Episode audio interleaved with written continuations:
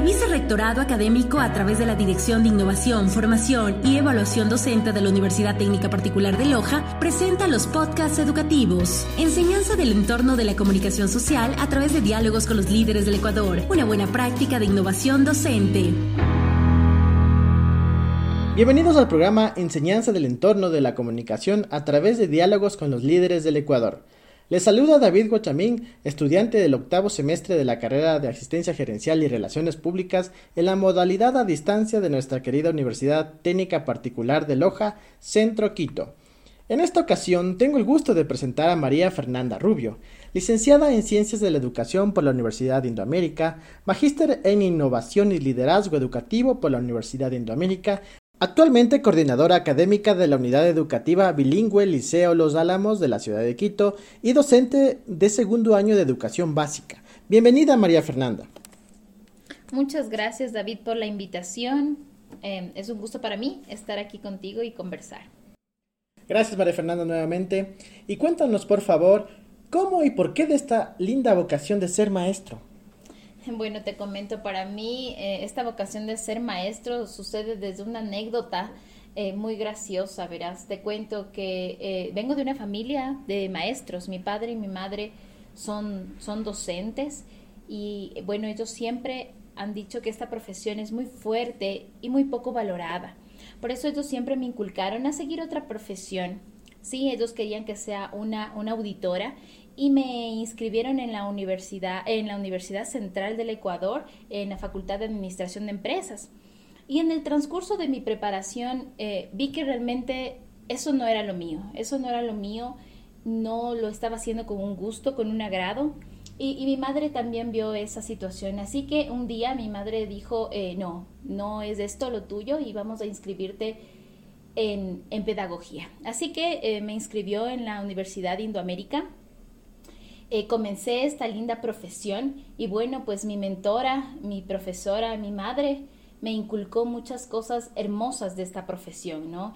Y vi realmente lo lindo, lo lindo de esto y que para ser docente realmente se necesita vocación para poder enseñar y estar en contacto con, con, las demás personas, ¿no? Con niños, para poder eh, formar estos seres humanos. ¿Qué significa para ti, María Fernanda, ser docente? Bueno, para mí ser docente es, es, transformar vidas, ¿sí? Es dejar esa espinita en cada uno de, de, mis estudiantes para que luego ellos puedan recordar, ¿no? Y decir, bueno, mi maestra me enseñó esto y esto me va a servir para, para poder tomar decisiones, ¿no? Siempre eh, cuando somos grandes nos acordamos de un maestro de la escuela y decimos, qué, qué bien que cómo nos enseñó, ¿no? Y nos, y nos queda eso, eso de aprendizaje y quisiera eso dejar en todos mis estudiantes que después digan, sí, mi profe me enseñó esto y, gracias a ella eh, soy lo que soy, gracias a ella pude encontrar eh, mi vocación, mi don y, y, poder estar siempre ahí en la vida de los, de los estudiantes. Qué chévere, María Fernanda, qué interesante eh, tus anécdotas. Y cuéntanos un poco ya para introducirnos en, en nuestra actualidad.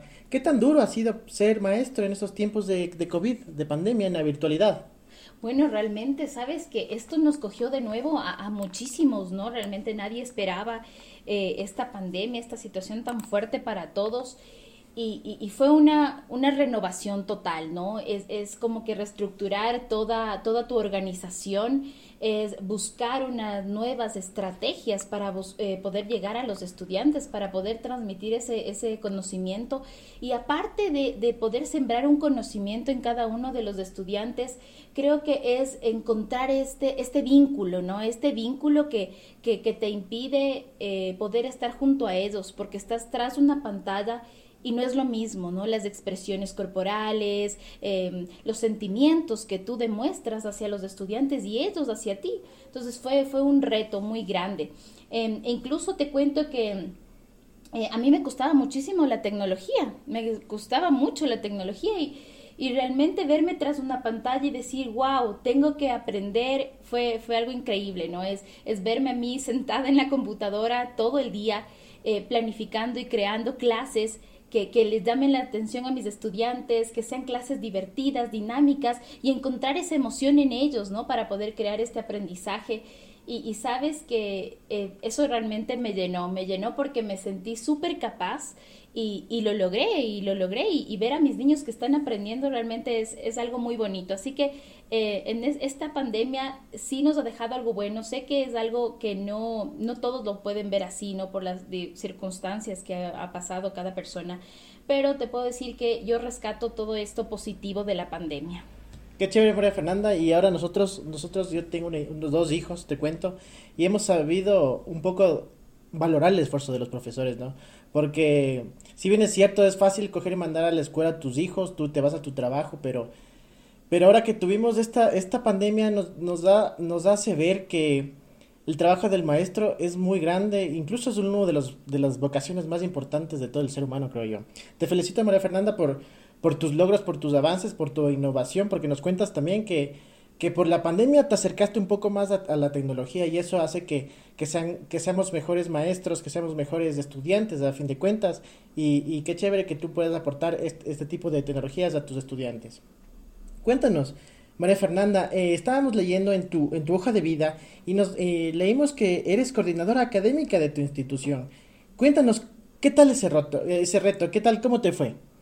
Eh, bueno, realmente fue muy, muy enriquecedor ya que tuve ese cargo en esta pandemia, ¿no? Y poder trabajar con, con mis profes realmente fue algo muy, muy bonito porque ¿por qué quedarte con el conocimiento? ¿Para qué quedarte con el conocimiento para ti si a la final te vas a llevar a la tumba? Entonces, qué bonito todo lo que aprendes, todo lo que construyes y poderlo transmitir. Eh, el hecho de enseñar te hace aprender el doble, ¿no? Y, poder estar con mis profes y transmitirles todo este conocimiento y ver que lo aplican de, la mejor forma y ver que ellos se sienten feliz con los resultados que tienen a sus estudiantes, poder estar pendiente de los logros, eh, poder apoyarles en todo lo que sea necesario, ¿no? Realmente este cargo es merece mucha responsabilidad, pero pero me gusta, me gusta poder apoyar y aportar a, mis profesores. Qué chévere, María Fernanda. Justamente eh, nuestro programa se llama Enseñanza del entorno de la comunicación a través de diálogos con líderes del Ecuador. Y tú, María Fernanda, sin duda eres la líder de, de tu institución. Y te pregunto, ¿cuán difícil es ser líder? Bueno, realmente ser líder, bueno, uno e, es este, este dilema entre si es que el líder se forma o se hace. Eh, o nace, ¿no? Pero yo, yo creo que, que, son estas dos, ¿no? Porque el líder nace, pero también se va formando a, raíz de la experiencia, ¿no? De todas las vivencias que tiene eh, cada persona. Y, bueno, te cuento que para mí sí fue eh, un reto, un reto poder comunicarme, poder encontrar este diálogo asertivo entre mis, entre mis maestros. pero bueno, creo que cada día te levantas y dices, bueno, es un buen día y voy a cambiar esto. Y, cada día fue así, ¿no? Cada día fue buscar el diálogo entre mis docentes, buscar la mejor eh, estrategia para poder comunicarme con ellos, para poder escucharles también, buscar eh, esta empatía, esta comunicación empática para poder saber qué es lo que ellos necesitan, ¿no? Qué es lo que ellos requieren eh, de mí, de mí y también yo de ellos. Entonces, bueno, realmente cada día he aprendido y, creo que vamos a continuar con muchas cosas innovadoras en, mi institución porque eh, la educación nunca para, ¿no? Entonces tenemos que seguir avanzando y, enriqueciéndonos mutuamente. Claro que sí, claro que sí. Y te pregunto también, ¿cómo ha sido la comunicación de tu, de tu equipo de trabajo en estos tiempos de pandemia?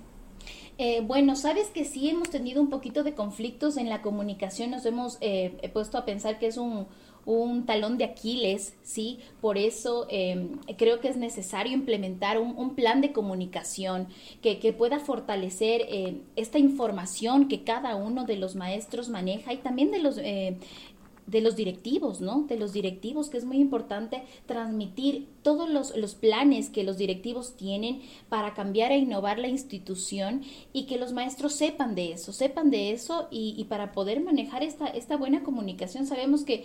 Eh, la fortaleza de toda entidad es la comunicación y más una eh, institución educativa, ¿no? En la que todos necesitamos tener esta comunicación asertiva para poder encaminarnos al cumplimiento de los objetivos. Chévere, María Fernanda. Eh, respecto a tu maestría, veo que tienes una maestría en innovación y liderazgo educativo. Referente a esto, ¿estás actualmente tal vez eh, eh, creando algún proyecto para poder implementar en tu, en tu institución?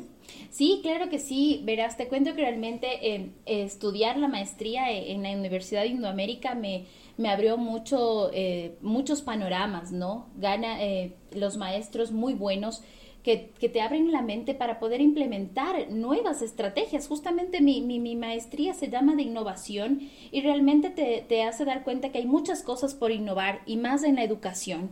Entonces sí, eh, vi esta, esta falencia en mi institución y creo que es muy importante, y no solo en mi institución, ¿no? sino que en todas las instituciones de cualquier, sea de educación general básica, eh, bachillerato y también en las universidades, la comunicación es muy importante es muy importante y, y, sí hay como que este, em, esta división entre tener una buena comunicación. Por eso, eh, bueno, mi, mi, proyecto es poder implementar eh, una, esta comunicación efectiva, ¿sí? Esta comunicación efectiva para poder eh, fortalecer y establecer las funciones que cumple cada miembro de la institución.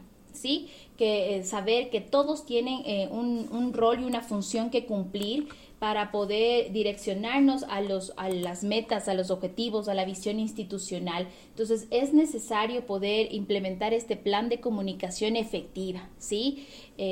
Por eso es muy importante. Ya, qué chévere María Fernanda, te felicito por, por todo tu, tu, trabajo. Y te pregunto, ¿Crees que es importante que las personas conozcan de estrategias de comunicación para su vida cotidiana? Claro que sí, claro que sí. Eh, es muy importante porque realmente la comunicación te sirve para todo. Te sirve profesionalmente, te sirve eh, en, tu, en tu familia para poder comunicar y transmitir lo que tú sientes y, y, de una manera que pueda llegar el mensaje como tú quieres, ¿no? Sabemos que eh, contamos con, con varios, varias, varias tecnologías que aunque estemos lejos, nos acercan con esta eh, virtualidad los teléfonos celulares, eh, las computadoras, pero sin embargo tenemos más tecnología, pero la, la comunicación es poca. La comunicación es poca, entonces se necesita reforzar, poder ser empático con los demás, poder eh, transmitir el mensaje de una manera que la otra persona lo pueda recibir como tú lo quieres transmitir, ya que, es muy importante también... Eh, ponerse un poco en el, en el lugar, ¿no? Del, del, otro. Exacto, ponerse un poco en el lugar del otro, que, que esta, esta mm, Em, este distanciamiento eh, ha, ocasionado, ¿no? De que, de que solamente sea hablar por hablar, decir la información por decirla y, no canalizar un poco más cómo quieres que, el receptor la reciba, ¿no? Que cómo quieres tú transmitir ese mensaje. Entonces creo que la comunicación es muy importante eh, y no yéndonos muy lejos en la familia, en la, en la familia poder comunicar a tu pareja, poder comunicar a tus hijos, eh, poder tener esa comunicación, ese, esa vinculación en, la vida de cada uno de ellos y, fortalecer esta confianza. Sí, entonces mira, eh, es tan importante en la vida, en tu familia y, en lo profesional aún más.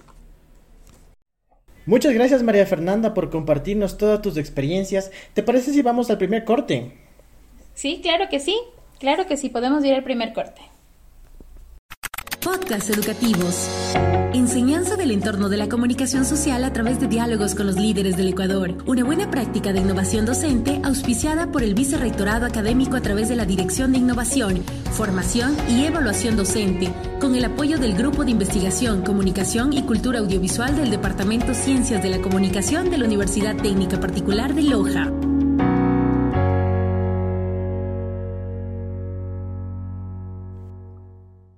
Regresamos con nuestro programa Enseñanza del entorno de la comunicación a través de diálogos con los líderes del Ecuador y estamos el día de hoy con María Fernanda Rubio compartiendo muchas experiencias interesantes. Seguimos María Fernanda y te digo, en tu hoja de vida he podido revisar que cuentas con experiencia con respecto a la educación inclusiva con niños con autismo. Cuéntanos un poquito de esto, por favor. Bueno, sabes que esa es una experiencia maravillosa que he logrado eh, tener en mi, en mi vida.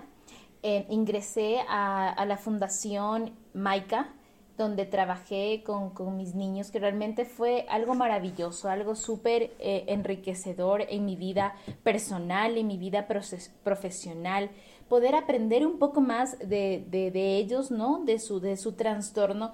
Y también es importante, David, que todas las personas puedan conocer y aprender de, de eso para poder tener una relación con, con, estas personas que tienen autismo. Son muy capaces son unas personas muy capaces que demuestran mucho su inteligencia, eh, tienen esta dificultad en, relacionarse con los demás porque eh, su trastorno, eh, así es la característica de su trastorno. Sin embargo, eso no es un limitante, no es un limitante para ellos para poderles excluir. Yo estoy muy a favor de la inclusión eh, realmente eh, los niños con autismo, si es que están con otros niños regulares, se podría decir la palabra, eh, les puede fortalecer mucho para poder ampliar su horizonte. Sí, para que también los niños regulares puedan aprender y puedan incluirles de la mejor forma. Como maestros estamos ahí para poderles guiar y para poderles encaminar a que todos somos iguales, sin embargo cada uno tiene sus diferencias y debemos aprender a respetar a respetar, a respetar la, la, la, diferencia entre cada uno que existe. Y también em, te cuento que verles a mis niños que trabajaba en la fundación ahora en escuelas inclusivas y verles cómo van creciendo, ver todos sus logros, me hace sentir muy feliz, me hace sentir muy feliz y veo que la educación en el Ecuador está avanzando, está avanzando y eso es un, algo muy bueno para nosotros. Qué chévere, María Fernanda, y como tú acabas de mencionar, aprender este tipo de inclusión desde niños nos hace hacer adultos más inclusivos también. Porque si es que nosotros eh, cuando somos niños aprendemos de este tema, del autismo, de la inclusión, poco a poco vamos creciendo con ese concepto de inclusión y, y bueno, crecemos como seres humanos más abiertos, más tolerables y, y súper más eh, responsable se puede decir. Justamente por ahí, por ahí iba mi pregunta y era, ¿para ti es importante que las personas conozcan de la inclusión de niños con necesidades educativas especiales? Hablando de todos los temas, no, no solamente docentes, sino en la vida diaria, em, en las familias y en los trabajos también ahora, ¿verdad? Sí, claro que sí. Mira, eh, comentarte un poquito que eh, hablamos bastante de inclusión, hablamos mucho de la inclusión, sin embargo, te cuento que no todos los maestros están preparados para eso. Hablamos de que el Ministerio de Educación te dice tienen que recibir e incluir a los niños, sin embargo, al maestro no le dan esa preparación porque no todos han tenido esta oportunidad, ¿no? De, poder desarrollarse con, estos niños, de poder aprender un poco más de ellos, sino que eh, vas en el transcurso, a la marcha. Y eso también es, un limitante, ¿no? Porque para un docente eh, es un poco de temor, ¿no? el desconocer, el no saber cómo trabajar. Entonces sí es importante primero poder brindar esta capacitación, esta capacitación para poderle eh, apoyar y tener una inclusión verdadera, ¿no? Una inclusión verdadera en la que todos puedan desarrollarse de la misma manera. Y, bueno, se ha, encontrado ahora también, eh, es necesario en cada uno de los trabajos tener una persona eh, tal vez con discapacidad o con este tipo de trastornos. es muy importante. ¿Por qué? Porque no podemos excluir los derechos son para todos, para todos los seres humanos y tenemos que poder aprovechar esa capacidad que tiene cada uno. Y cada uno tiene muchos dones y muchas capacidades y debemos darles esa oportunidad para poderlos explotar. Entonces estoy muy, muy a favor de la inclusión, tanto de la inclusión de los niños a la educación y también de las personas adultas al, al medio laboral. Qué interesante, María Fernanda, tu opinión desde desde tu concepto, desde tu experiencia profesional, eh, que nos des esta, esta, esta otra mirada de, de, este tema tan delicado, ¿no? Y, y, te pregunto también, ¿qué sugerencia te gustaría enviar a los profesores y estudiantes universitarios para que apoyen de alguna manera a este sector vulnerable? Bueno, mi, mi mensaje para, para, todos, para todos los maestros, para los docentes, es que nuestra labor es maravillosa, que nuestra labor es, es un honor ser maestro y que debemos trabajar en función a eso, a crear seres integrales. Es cierto que la remuneración es muy importante, es cierto que nos hace falta eh, poder tener un salario que nos permita vivir bien, pero más que el salario, el hecho de, cambiar vidas, de sembrar en, los estudiantes esta semilla, en poder apoyar a cada uno de ellos y ver que triunfa, ese es un logro. Por eso dice el dicho, ¿no? Cuando em, el, el, estudiante sabe más que el maestro, es porque fuiste un buen maestro, es porque pudiste inculcar bien a tu estudiante y por eso te superó. Entonces, realmente es muy importante esto. Entonces, sí, sí quiero dejar a todos los maestros que esta vocación es, es una vocación noble, y que más que esperar un salario y poder decir, a ver, eh, solamente voy a hacer esto y voy a trabajar hasta cierta hora porque hasta esta hora me pagan, es ir más allá, es poder decir, a ver, voy, eh, si mi estudiante le hace falta esto, ¿Qué tengo que mejorar? ¿Qué tengo que hacer? Si mi estudiante no puede, ¿qué estrategias voy a implementar? ¿Cómo puedo llegar a él? ¿Cómo puedo tener esta conexión con él? Porque recordemos que no solamente el aprendizaje está porque sí, sino que debe existir esta empatía, este vínculo entre el maestro y el docente para que se pueda crear este aprendizaje. Entonces eh, es muy importante que podamos cambiar y poder ponernos en los zapatos de los demás para poder transformar la educación. Recuerden que es un reto y, más en nuestro país, ¿no? Poder fortalecer nuestra educación y está en nuestras manos.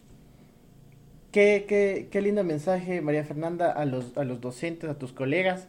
Pero también te digo, eh, danos un mensaje a nosotros los estudiantes, a los estudiantes que estamos buscando de alguna manera un título, un sueño, y no solo estudiantes de, tercer nivel, sino también eh, estudiantes adolescentes.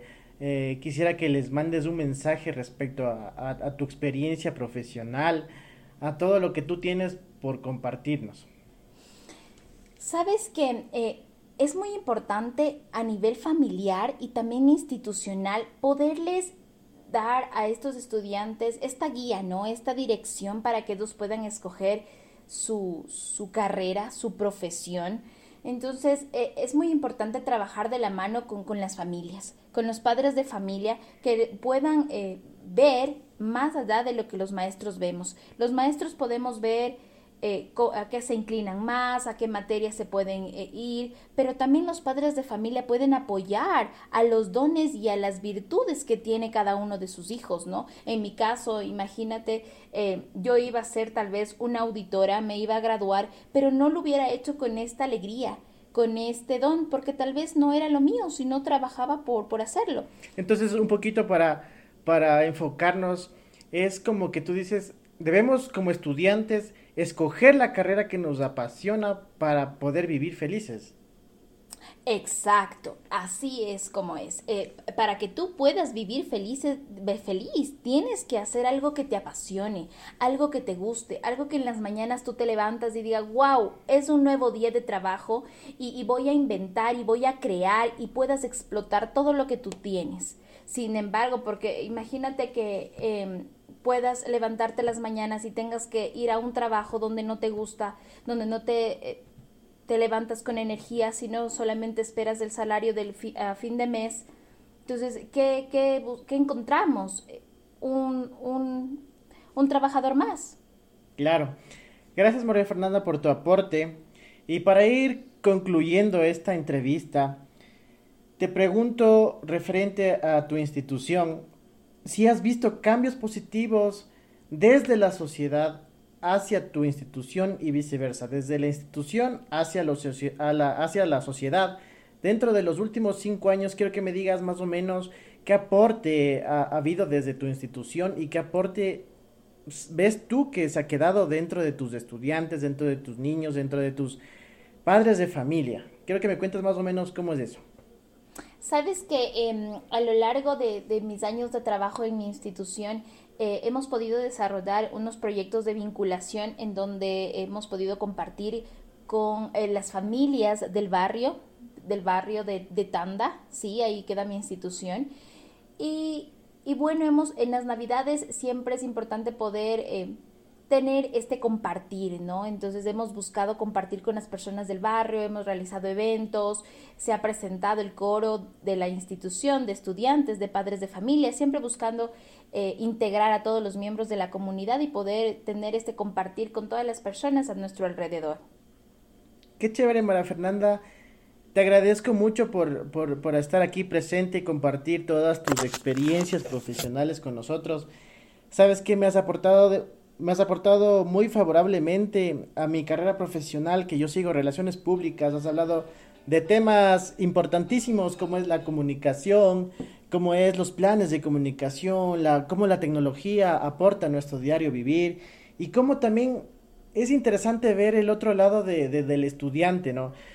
De si bien es cierto, nosotros como estudiantes tenemos una perspectiva de, de nuestra carrera universitaria, pero tú hoy nos has abierto los ojos y hemos podido sentirnos desde la parte docente, que es, eh, que es bastante interesante, ¿no? Y, te felicito, María Fernanda, tu carrera eh, ha hecho que te hagas una mujer muy interesante y, profesional. Te deseo muchísimos éxitos en tu carrera profesional y espero que sigas adelante. Eh, motivando, guiando, inspirando a todos tus estudiantes y también a tu, a tu equipo de trabajo, María Fernanda. Que tengas un éxitos en tu, en tu diario vivir. Y quisiera que nos des unas, unas palabritas de, despedida a toda esta comunidad educativa, esta toda nuestra comunidad estudiantil que es de la Universidad Técnica Particular de Loja. Muchas gracias David, realmente para mí es un gusto eh, poderme dirigir a todos y, espero que les haya aportado ¿no? con mis experiencias un poquito eh, a cada uno de ustedes y que puedan aplicar eh, lo que hayan aprendido. Y bueno, les mando un abrazo muy fuerte y sigan preparándose, sigan estudiando, sigan buscando eso que les apasiona para poder cambiar el mundo. el mundo necesita muchos cambios y qué mejor prepararnos para eso para poder aportar a la sociedad, para poder enriquecernos eh, de sentimientos, hacer nuestro corazón más grande y poder trabajar con alegría y porque cada día es una bendición. Gracias María Fernanda. Que tengan buenas noches.